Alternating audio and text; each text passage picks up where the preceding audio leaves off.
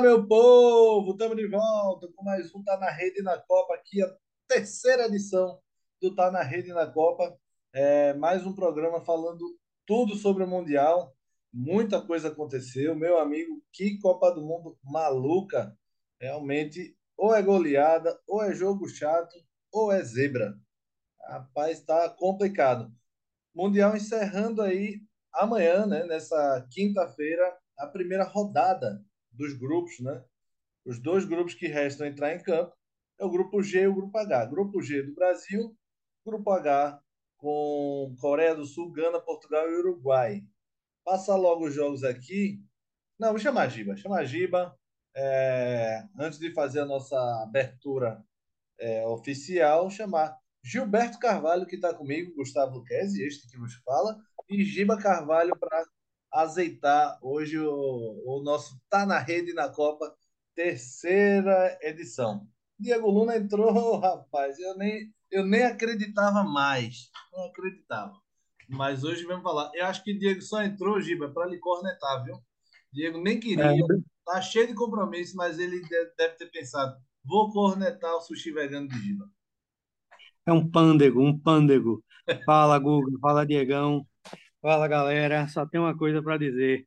58 foi Pelé. É, 2022 fenômeno. Boa, Giba. Diegão, Diegão tá vivo? Tô. É, já veio tirar onda do sushi vegano de Giba, não, né? Rapaz, eu nunca tinha escutado essa expressão. Achei engraçado. Mas aí, no final das contas, não, não deu muito certo, não. Para o ouvinte se situar, no meio do jogo contra o Japão, de Alemanha e Japão, Giba achou o Japão fraco e disse: está mais fraco que sushi vegano. E o Japão acabou virando coisas que é, acontecem no futebol. Assim como a gente, essa Copa está servindo para queimar a língua de muita gente. Deixa eu abrir logo o programa. Esse é o Tá na Rede na Copa número 3. A gente está no Deezer, Spotify, Apple Podcast e SoundCloud. Lembrando a vocês e também estamos nas redes sociais, arroba tá na rede pé, tanto no Twitter como no Instagram. Então segue lá a gente, arroba tá na rede pé, para vocês terem informações, opiniões, polêmicas e, claro, muita irreverência com as nossas pataquadas, com as nossas veias humorísticas. Enfim, vamos falar aqui do que vai acontecer. Depois a gente fala do que aconteceu rapidinho. Brasil e Sérvia, Giba. 16 horas da quinta-feira. Acho que fazia muito tempo que a gente não via uma, uma, uma expectativa tão grande com a seleção. Um treinador é, que não chega a ser uma unanimidade, mas um treinador tão em paz como é Tite, né? Em paz que eu digo com a crítica, né? Porque 94, o Filipão chega naquele momento conturbado, numa quebra de ciclo com Mano Menezes 2008, Tite assume 2016, se eu não me engano. Então é meio de ciclo também. Acho que fazia tempo que eu não vinha um ciclo tão tranquilo e é uma expectativa tão grande para a estreia do Brasil numa Copa, Gil. Pois é, Guga. É... Eu fiquei até surpreso, sabe? É, a expressão é exatamente essa que você usou, a questão da paz. Eu acho que, que mesmo com algumas é, renovações tardias, algumas apostas mais tardias, o Brasil consegue chegar de uma forma coesa a, ao Mundial, com um elenco promissor, né? Claro que algumas peças aí são contestáveis, né? Mas agora não adianta mais, é esse time. É, mas, assim, em termos de esperança da torcida, e principalmente pelo futebol que vem sendo apresentado na Copa do Mundo até agora e o futebol apresentado pelo Brasil nas últimas oportunidades que a gente teve para ver, de fato, é para o torcedor carregar a esperança, sim. É, é, o time do Brasil é um dos melhores da Copa, indiscutivelmente, isso aí a gente já, já havia cantado a pedra. É, mas é aquela história, que isso não passe a uma soberba, né? O Brasil tem que jogar sério todos os jogos. A gente está vendo aí alguns jogos bem interessantes que a gente podia pensar que eram que iam ser facílimos e os adversários estão complicando demais, né? Houve um desenvolvimento muito bom por parte de algumas seleções inesperadas. O Canadá hoje foi um exemplo clássico disso aí, e claro. E é aquela história, velho. É esperança, mas com seriedade e sem abdicar da, do, do futebol brasileiro que sempre encantou.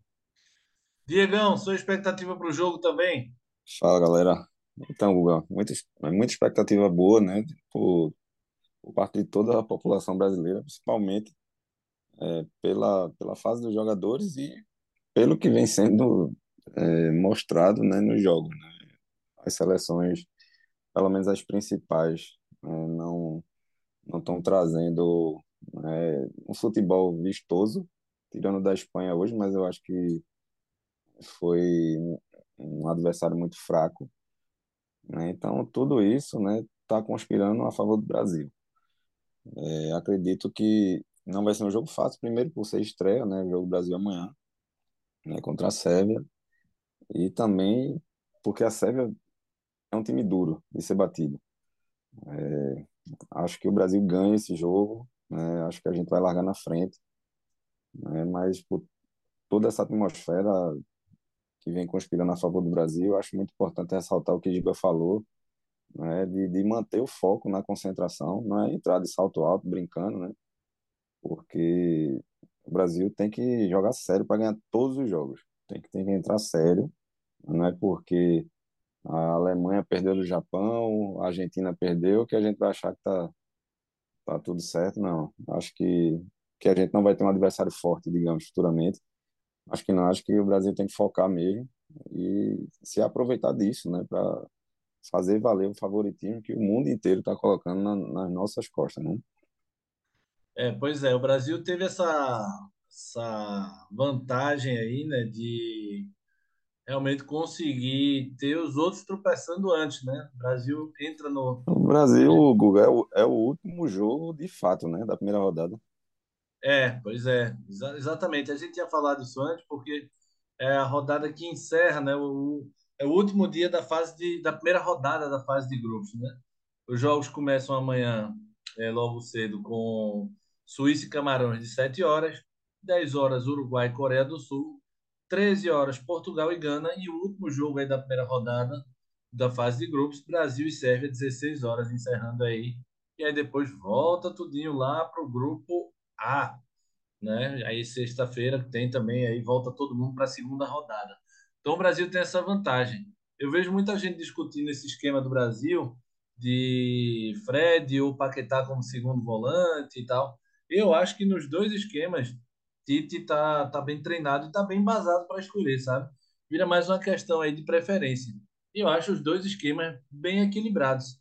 Eu não acredito nem que Tite vá ser extremamente ofensivo se botar Paquetá de segundo volante, nem que ele vá ser extremamente defensivo se colocar o Fred de segundo volante. Como já vazou muita coisa aí que ele vai com Paquetá e Vini Júnior na frente, é, eu acredito que ele vai forçar, sim, Vini Júnior e Rafinha a voltar para marcar muito.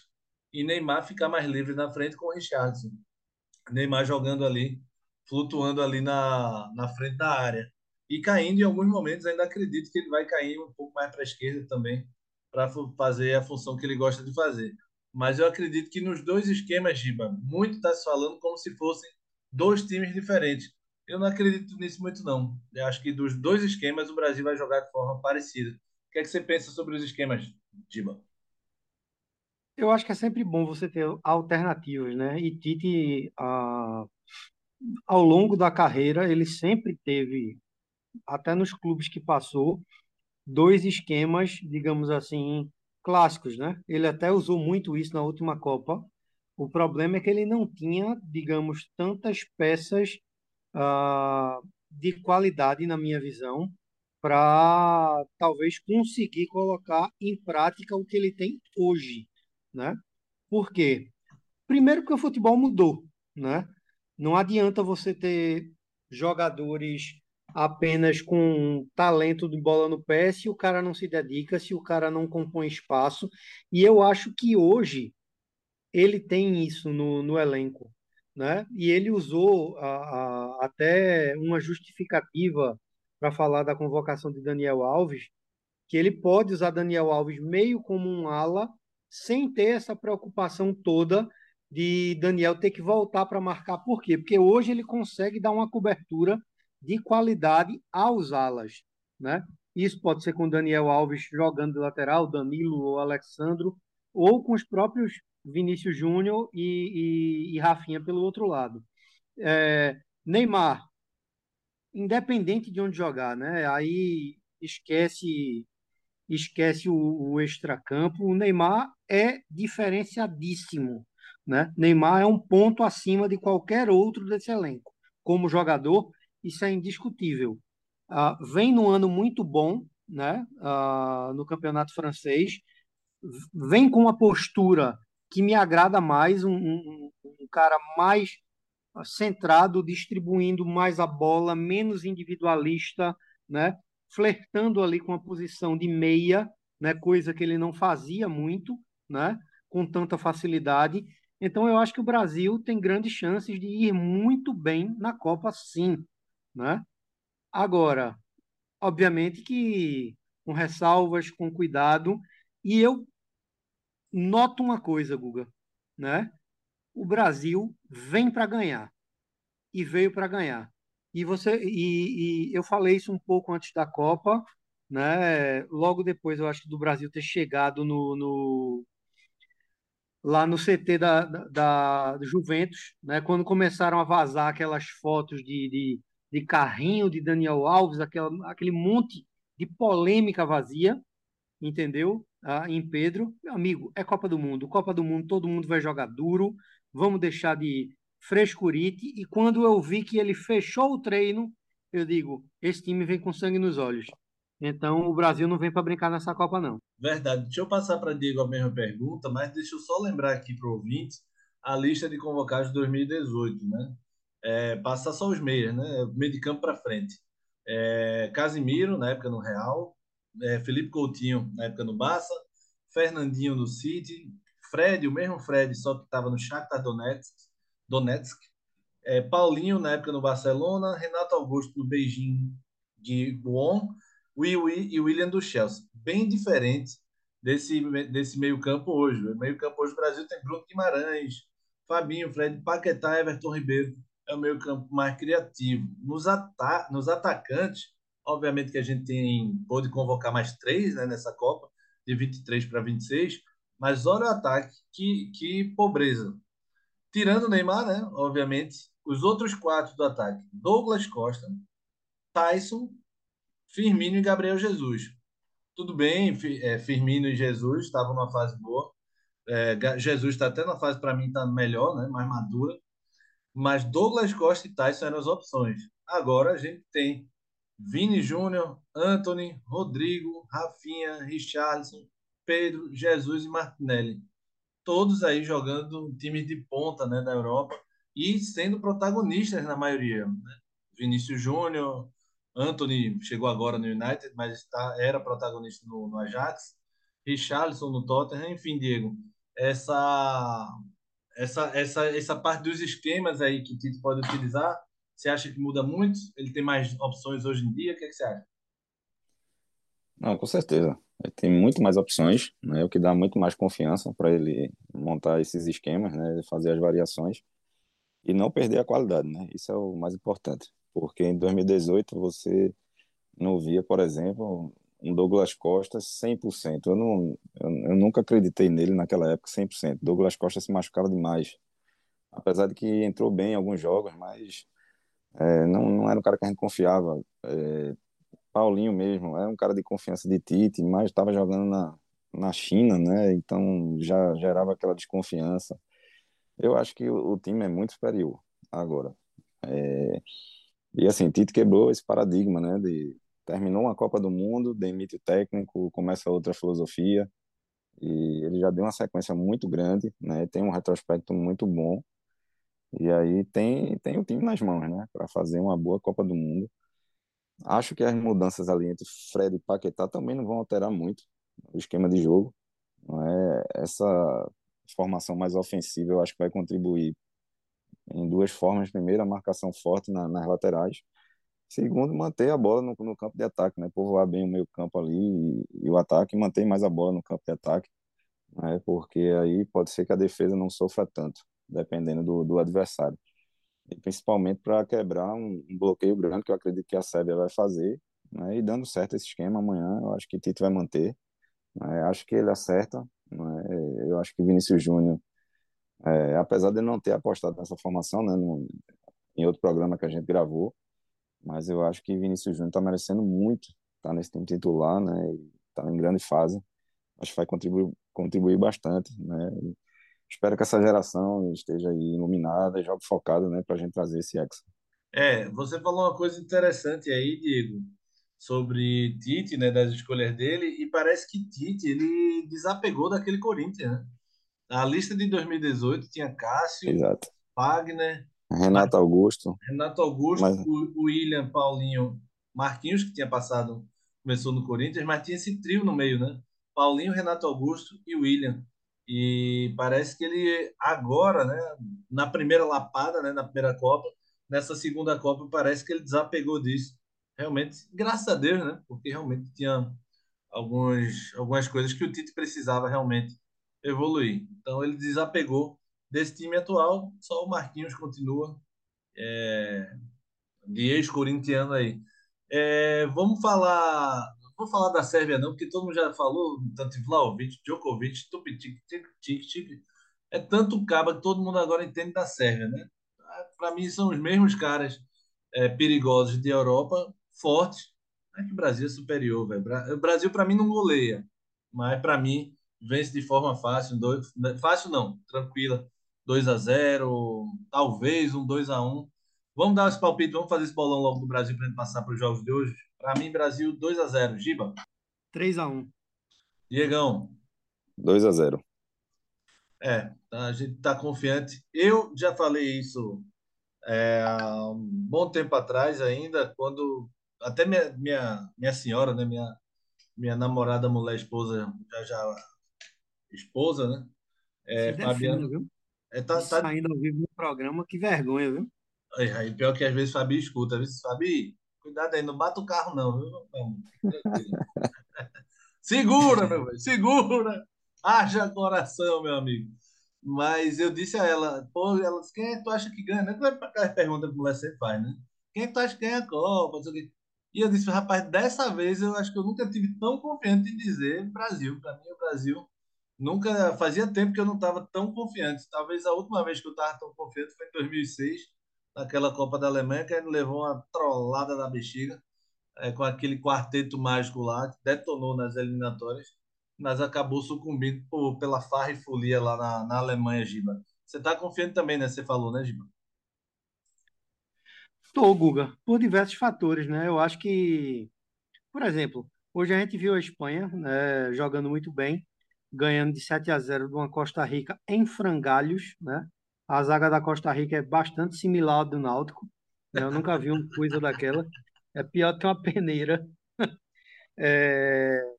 Não, eu tenho certeza, Mas, tipo, que, que Camutanga é melhor do que qualquer zagueiro é, da Costa Rica. Para você ver o nível, viu? É, é isso, velho.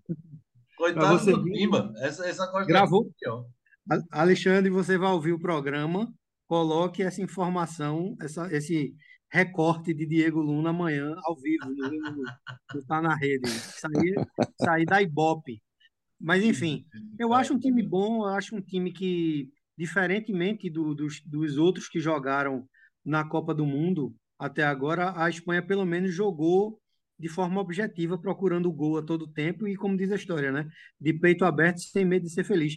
Mas é inexperiente e na hora da decisão isso conta muito. E o Brasil, nesse ponto, ah, é bem superior, né? Tipo, outros times não metem medo não, cara, sabe? Acho que não metem medo. A gente viu a Alemanha hoje, que, que a gente sempre fala, né? É, é, é, é sempre favorita. Time muito xoxo, né, velho? Futebol muito, mas muito aquém. Não tô falando nem da derrota do Japão, tá? Pro Japão. Mas, tipo, muito aquém daquilo, daquilo do pior que a gente viu na Alemanha em outras Copas. Né? Giba, e Ah, o pior que é, naquele outro programa, né, que a gente falava das expectativas, eu coloquei nas seleções europeias, é, Alemanha e Bélgica, né, como favoritas. Pois Mas é, depois de, depois de hoje não tem como, né, você manter essa mesma linha de raciocínio, porque eles estão bem abaixo. bem, pode mudar, pode, porque a gente futebol é, é, é cada vez a gente se surpreende mais, né? Mas assim, pelo que a gente vem vendo até o momento, tudo indica que pode ser uma Copa com mais surpresas do que a gente talvez imagine em termos de, de, de seleções que nunca chegaram, ah, possam estar chegando em fases que a gente nem imagine, né? Na minha visão é isso. Agora, E tem outra coisa, sabe, grande. Não tem, não tem como a gente não estar esperançoso, principalmente não é só pelo, pelo, pelo plantel do Brasil, que, tipo, em comparação ao que a gente viu, né, da nossa geração de 94 até 2006, o plantel de hoje, salvo um Neymar, entendeu? É muito, mas muito inferior né? Mas você vê que é um plantel unido, um plantel muito bem preparado, né, durante todo o ciclo pré-Copa e um plantel focado. Isso é o mais importante para ganhar campeonato. Diegão, você ia falar o quê, Diegão? É, eu acho também que a parte física a gente tem que incluir aí, sabe? É, porque, eu não sei se vocês lembram o jogo dos Estados Unidos con- contra o País de Gales. Os Estados Unidos fez até um primeiro tempo razoável, né? Saiu na frente. Mas o segundo tempo, os Estados Unidos morreu completamente, né? Tomou um gol, não levou a virada por pouco, mas é, o time estava muito abaixo fisicamente. Então, esse é um ponto positivo do Brasil, eu acho que está todo mundo bem fisicamente, na, na grande maioria na Europa, né? Só tem dois, né, daqui do Brasil. É, então, isso pode ser um, um ponto positivo também, sabe? Não só o entrosamento, é, né, essa atmosfera positiva, mas eu acho que o preparo físico também vai contar muito, porque é campeonato tiro curto, então tem que estar todo mundo, né, na ponta dos cascos, né? É, vamos, vamos falar aqui rapidinho só desses jogos que aconteceram aí. Eu me recuso a falar de Marrocos e Croácia. Me arrependo até hoje de ter acordado sete da manhã para ver o pior jogo da Copa até agora. Dois times covardes, ruins, tocando bola de lado para trás. Realmente me arrependi. Giba e Diego querem falar algo de Marrocos zero, Croácia zero? Triste porque você vê a vice-campeã da última Copa, né? Jogando um futebol simplesmente péssimo, né? Isso é muito triste. É, o, a Croácia ela joga no esquema daqueles trapalhões do rei do futebol, igual a Cardeal. Modric é o Cardeal, que é Didi, né? O cara bate canteiro e vai cabecear, pô. Modric desarma lá atrás, arma a jogada, tem que finalizar. Aí quando tá sem a bola, ele é o cara que vem marcando realmente, cerca, desarma. Quando tá com a bola, ele tem que fazer. Velho, não tem como o Modric, 37 anos, fazer tudo. Até Perisic, velho. Perisic tá com 33 e parece estar tá com 50, velho. Na Muito próxima Copa, capaz de eles chamarem Suker para ajudar. grande da Wolfsburger, mas Perisic morto nas calças, meu amigo, que time ruim esse da Croácia. É, realmente, se for longe, vai me surpreender. 10 da manhã aconteceu o inesperado, rapaz. E aí eu vou dizer uma coisa que é, muita gente não, não, não vai concordar, mas eu achei o roteiro diferente da Argentina. Eu acho que a Alemanha fez um bom jogo. Eu acho que a Alemanha criou muito e perdeu muito gol. Pontaria horrível. E no final do primeiro tempo, pouquíssima gente está lembrando disso, disso, a Alemanha fez 2 a 0 com, com o Havertz. Né? É porque o VAR pegou o impedimento ali milimétrico. Mas se ela faz 2 a 0 naqueles descontos do primeiro tempo, Japão, para mim, já tinha virado sushi, meu amigo. Porque o Alemanha dominava o jogo, dominou no começo do, do segundo tempo, mas aí eu acho que quando ela foi puxar o freio de mão, puxou, pu- puxou cedo demais. E aí subestimou o Japão, Giba. Você primeiro, depois, Diegão.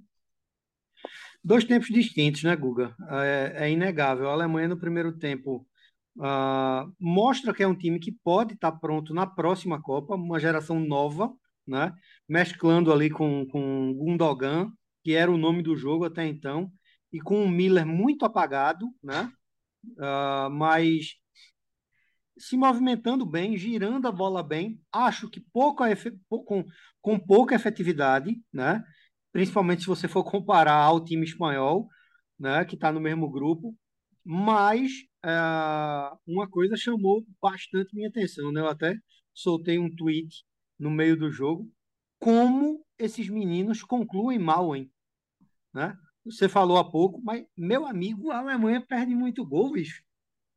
Jogadas até bem trabalhadas, chegam na frente do gol, mas todos do ataque concluem muito, mas muito mal. Né? Ah, no segundo tempo, a Alemanha começa tentando impor né, o mesmo ritmo do primeiro tempo, mas o treinador do Japão fez uma excelente leitura de jogo. A gente tem que uh, vangloriar uh, e ressaltar isso. Com excelente uh, leitura de jogo, aproveitando a burrice, e não tem como falar de outra forma, burrice extrema do treinador alemão. Ele tem um cara que dá seis chutes uh, a gol. Desses seis chutes, quatro levam perigo com bola na trave. É o autor do gol, né? Cobrando pênalti. Esse cara tira o melhor jogador da Alemanha em campo, que é Gundogan. A, a mente lúcida do duelo entre meio e ataque.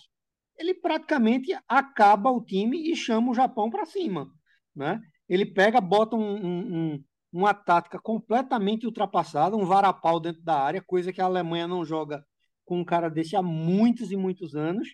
Enfim, o Japão nos contra-ataques e com jogadas rápidas e bem trabalhadas, aproveitando também as falhas grotescas da zaga da Alemanha, que é fraquíssima, a começar por seu Rudiger. O zagueirinho fraco, viu? Zagueirinho fraco de empresário excelente, Diegão. Quem é maior, Toby ou Rudiger? Toby. Toby maior. Diegão, o que, é que você achou do jogo, Diegão? Rapidão. Ele não ficou fazendo gracinha lá, né? Dançando igual o Ravelli, goleiro da Suécia. É, achei, assim, é um misto aí de, de incompetência né, do, do lado da Alemanha e uma leitura de jogo muito boa do técnico do Japão no segundo tempo. A Alemanha criou 25 oportunidades, né? É, concordo com o Giba também, a substituição é erradíssima. Né? Tirou ao todo gol, o cara que estava o melhor em campo, ele tirou. É, e aí o Japão veio para cima, o que me surpreendeu do Japão, a qualidade de alguns jogadores, né? Porque você é, sempre, a gente sempre viu o Japão disciplinado taticamente, mas o pessoal muito abaixo, né? Tecnicamente falando. Só que aquele segundo gol, né, do, do Asano, é, o domínio de bola do cara ali me surpreendeu bastante. Dominou, já colocou para cima, fez um golaço. É, acho que o Japão tem alguns talentos ali individuais que podem fazer com que chegue até mais oitavas, pelo menos, né? É, eu acredito que vai ser onde o Japão vai chegar. Mas é, acho que foi mais incompetência da, da Alemanha, né? E fica de exemplo aí para outros jogos, não só esse da Alemanha, mas o da Argentina também, que tem que matar o jogo, né? porque senão, se deixar o adversário, o adversário gostar do jogo, Copa do Mundo, todo mundo empolgado querendo ganhar, aí complica. É, e tem do, dois, duas coisas aí que vocês falaram que eu queria destacar. Realmente, a mexida do, do Hans Flick, tirando o Gundogan, atrapalha bastante a Alemanha. Mas faltando uns 20 minutos, cara, ele bota é, Mário Götze, que não joga bola há uns sete anos, e um atacante grandalhão, o né, que eu nem conhecia, joga no Werder Bremen, e, e mata o time, né? Vai para uma espécie de chuveirinho mal feito ali, com esse grandalhão de 1,90 aí. E Götze tentando fazer alguma coisa completamente lento, completamente é, atrapalhado. Ali mata o time realmente. O banco da Alemanha tinha até Sané no banco, ele não usou Sané, mas o banco da Alemanha entrou muito mal. E o banco da, do Japão foi diferente. A última coisa que eu queria destacar é o medo do, do zagueiro da Alemanha, do Slotterbeck, que é do, do Borussia, nas costas. O Assano sai nas costas dele. O tempo de reação é, dele é lento e ele está no contato, só que ele vê que vai entrando na área e o medo de fazer o pênalti é gigante, zagueiro jovem, né, 22 anos, e ele deixa o Assano bater.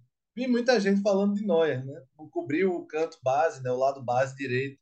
Mas foi um limão no cantinho ali, raspando a trave. Eu boto mais culpa no primeiro gol do que no segundo. Nesse, nesse segundo. O que, é que vocês acharam? Pai, Guga, eu acho que até no primeiro não teve tanto, não, sabe? Porque foi um chute cruzado ali. Ele espalmou para o meio, mas eu não sei se tinha outra opção, não, que foi tão forte o chute. É, no segundo também não culpo, não. Eu acho mais mérito do atacante que era o, o último recurso dele ali era chutar ali mesmo com força. E nem sempre dá pro goleiro pegar, não. Por mais que seja no, do lado, mas é foi em cima, velho. Sabe como é que aquela bola passa? Na orelha do goleiro. É. só, só o fósforo queimando na orelha do goleiro. Fala, gente. Eu acho que ele não falhou em nenhum dos dois lances, não. No primeiro, a bola é em diagonal, é muito difícil. Né? É, é diferente, por exemplo, quando o goleiro leva um chute de frente e arrota a bola para frente. Né? A bola é em diagonal e não tinha muito o que fazer ali. Ah, e no segundo, é muito mais falha do zagueiro de, do que dele. Né? Primeiro, ah, ah, do glorioso Rudiger, né? Lentíssimo, né? E é como a gente cansou de falar, né? Durante todos os programas, né, Guga? O zagueiro que levanta a mão é o culpado sempre, né? Quando a gente é, é, e tipo sobra para o outro zagueiro e aí é o que eu falo e morrerei falando e vou citar até o exemplo do, do gol que a Argentina levou, né? O golaço, né? O segundo gol da Arábia Saudita. Essa historinha, meu amigo, desculpem a franqueza e eu sei que tem muita gente que não gosta, mas isso é o que eu penso. De zagueiro técnico, de não sei o que, que o cara tem que. Meu amigo, se você tá vendo que vai perder a bola num, num, num, ou vai tomar um drible daquele que o cara da Arábia Saudita deu, desce o sarrafo. É, desce o sarrafo. É isso mesmo. Também concordo. Entendeu? Não tem que ficar esperando, não. Pô. O cara viu que o, que o, que o jogador do, do Japão ia tomar a frente.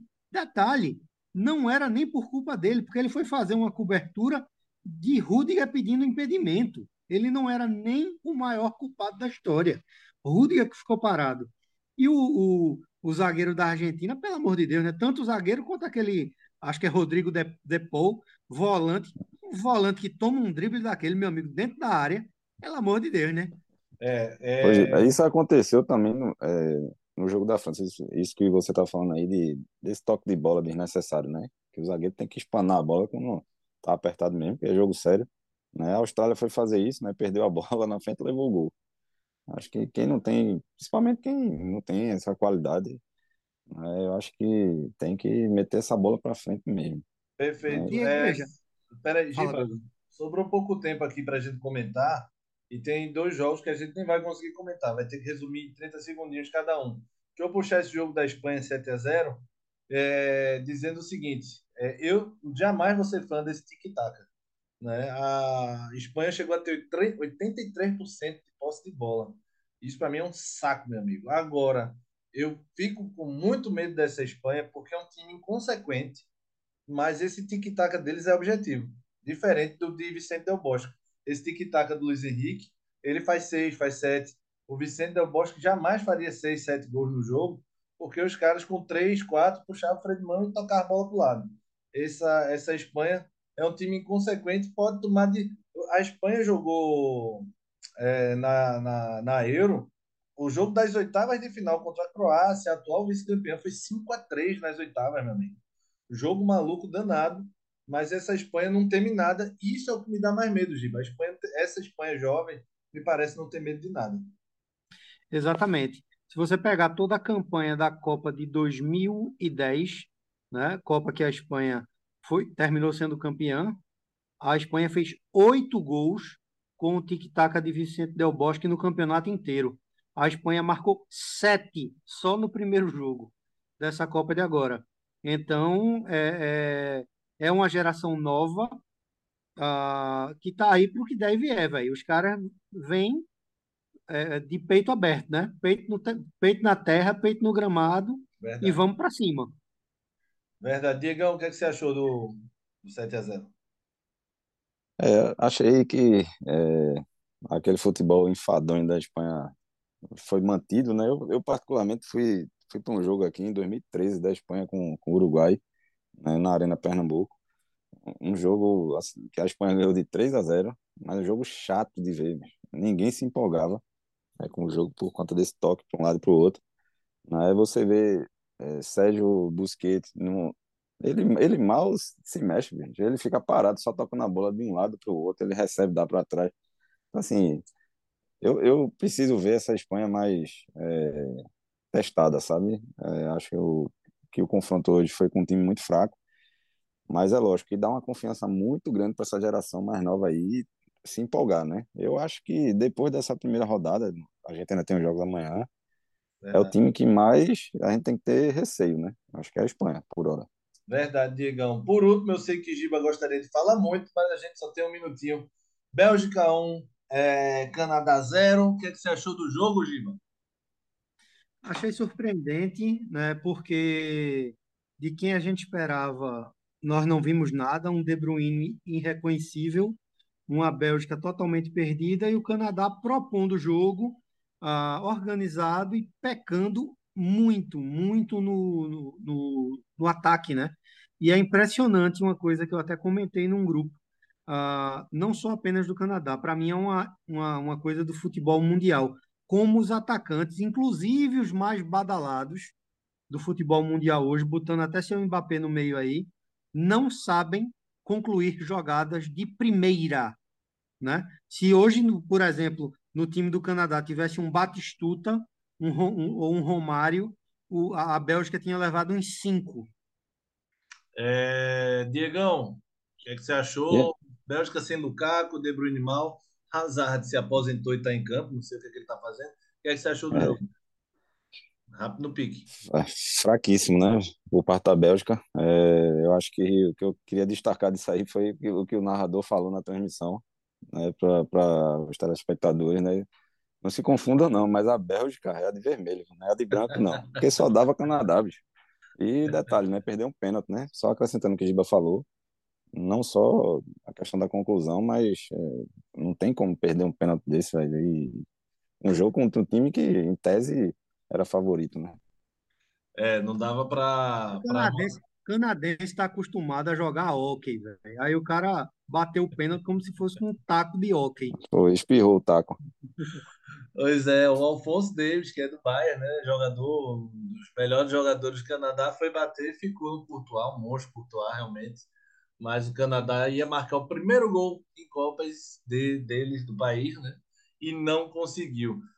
É isso. Tem jogo do Brasil amanhã, Brasil e Sérvia, todo mundo ligado. 16 horas esse jogo, vai dar o que falar, porque a expectativa é grande. Valeu, Giba. Valeu, Diego. Valeu, galera. Esse foi o Tá na Rede na Copa número 3 para vocês. A gente tá no Deezer, Spotify, Apple Podcast e SoundCloud também. Estamos no Twitter e no Instagram com o arroba Tá na Rede PE. Valeu, turma. Até a próxima. Valeu, galera. Com sushi Valeu, vegano. Valeu.